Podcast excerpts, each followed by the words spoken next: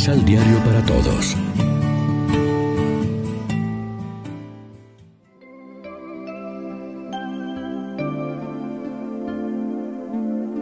Primera lectura. Protegeré esta ciudad y la salvaré, por ser yo quien soy y por David, mi siervo. Del segundo libro de los Reyes.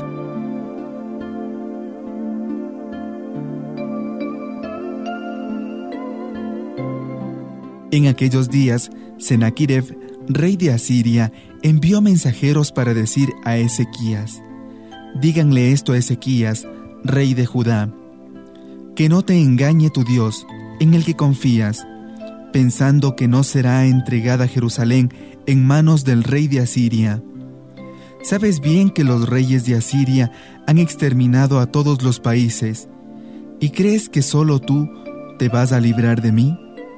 Ezequías tomó la carta de manos de los mensajeros y la leyó. Luego fue al templo y desenrollando la carta delante del Señor, hizo esta oración. Señor, Dios de Israel, que estás sobre los querubines, tú eres el único Dios de todas las naciones del mundo. Tú has hecho los cielos y la tierra. Acerca, Señor, tus oídos y escucha. Abre, Señor, tus ojos y mira oye las palabras con que Sennacherib te ha insultado a ti, Dios vivo. Es cierto, Señor, que los reyes de Asiria han exterminado a todas las naciones y han entregado sus dioses al fuego, porque esos no son dioses, sino objetos de madera y de piedra, hechos por hombres, y por eso han sido aniquilados. Pero tú, Señor, Dios nuestro, sálvanos de su mano, para que sepan todas las naciones que solo tú, Señor, eres Dios. Entonces el profeta Isaías, hijo de Amós, mandó decir a Ezequías, Esto dice el Señor, Dios de Israel, he escuchado tu oración, esta es la palabra que el Señor pronuncia contra Sennacherib, rey de Asiria. Te desprecia y se burla de ti la doncella, la ciudad de Sión a tus espaldas se ríe de ti la ciudad de Jerusalén. De Jerusalén saldrá un pequeño grupo y del monte Sión unos sobrevivientes. El celo del Señor de los ejércitos lo cumplirá. Por eso, esto dice el Señor contra el rey de Asiria. No entrará en esta ciudad, no lanzará sus flechas contra ella, no se le acercará con escudos, ni levantará terraplenes frente a ella por el camino por donde vino se volverá. No entrará en esta ciudad, palabra del Señor. La protegeré y la salvaré por ser yo quien soy y por David mi siervo. Aquella misma noche salió el ángel del Señor e hirió a ciento ochenta y cinco mil hombres en el campamento asirio. Por la mañana, al contemplar los cadáveres, Sennacherib, rey de Asiria, levantó su campamento y regresó a Nínive. Palabra de Dios.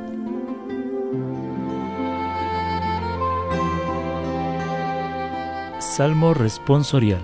Del Salmo 47. Recordamos, Señor, tu gran amor. Grande es el Señor y muy digno de alabanza en la ciudad de nuestro Dios. Su monte santo, altura hermosa, es la alegría de toda la tierra. Recordamos, Señor, tu gran amor.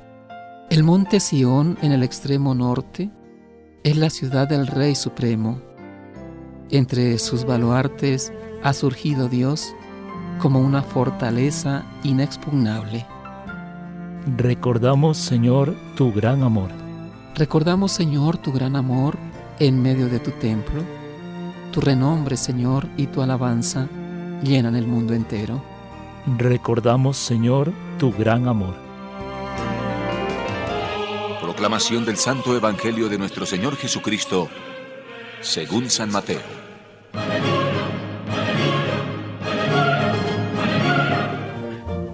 No den las cosas sagradas a los perros, ni echen sus joyas a los cerdos. Ellos podrían pisotearlas y después se lanzarían encima de ustedes para destrozarlos. Entonces, todo lo que ustedes desearían de los demás, háganlo con ellos. Ahí tienen toda la Biblia. Entren por la puerta angosta, porque la puerta ancha y el camino amplio conducen a la perdición, y muchos entran por ahí. Angosta es la puerta y estrecho el camino que conducen a la salvación, y son pocos los que dan con ellos. Lección Divina Amigos y amigas, ¿qué tal? Hoy es martes 23 de junio y a esta hora, como siempre, nos alimentamos con el pan de la palabra que nos ofrece la liturgia. Aunque no haya una relación directa entre el pecado y las desgracias, o entre la virtud y los premios inmediatos, también a nosotros nos iría todo mejor si fuéramos fieles a nuestros mejores principios y valores. Le iría mucho mejor a la sociedad civil y a la iglesia y a cada familia o comunidad. Siguen en el Sermón del Monte diversas recomendaciones de Jesús. Hoy leemos tres. La primera es bastante misteriosa, probablemente tomada de un refrán popular. No echar las perlas a los cerdos o lo santo a los perros. No sabemos a qué puede eh, referirse. El sentido del arcano que aconseja el acceso a los sacramentos solo a los ya iniciados, la prudencia en divulgar la doctrina de la fe a los que no están preparados, el cuidado de que no se profane lo sagrado. La segunda sí que se entiende y nos interpela con claridad. Traten a los demás como quieran que ellos los traten.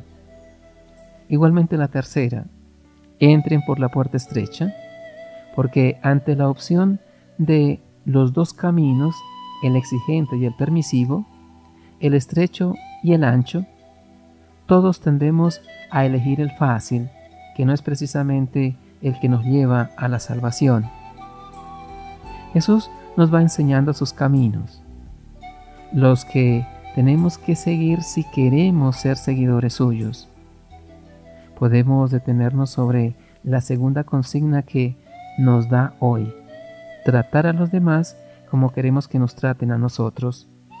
Es una regla de oro que tenemos muchas ocasiones que cumplir a lo largo del día. Reflexionemos. Jesús nos dice, traten a los demás como quieren que ellos los traten a ustedes. ¿Cómo estamos viviendo este mandato? Oremos juntos.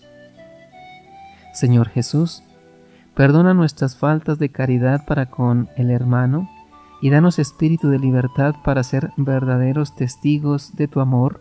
Amén. María, Reina de los Apóstoles, ruega por nosotros.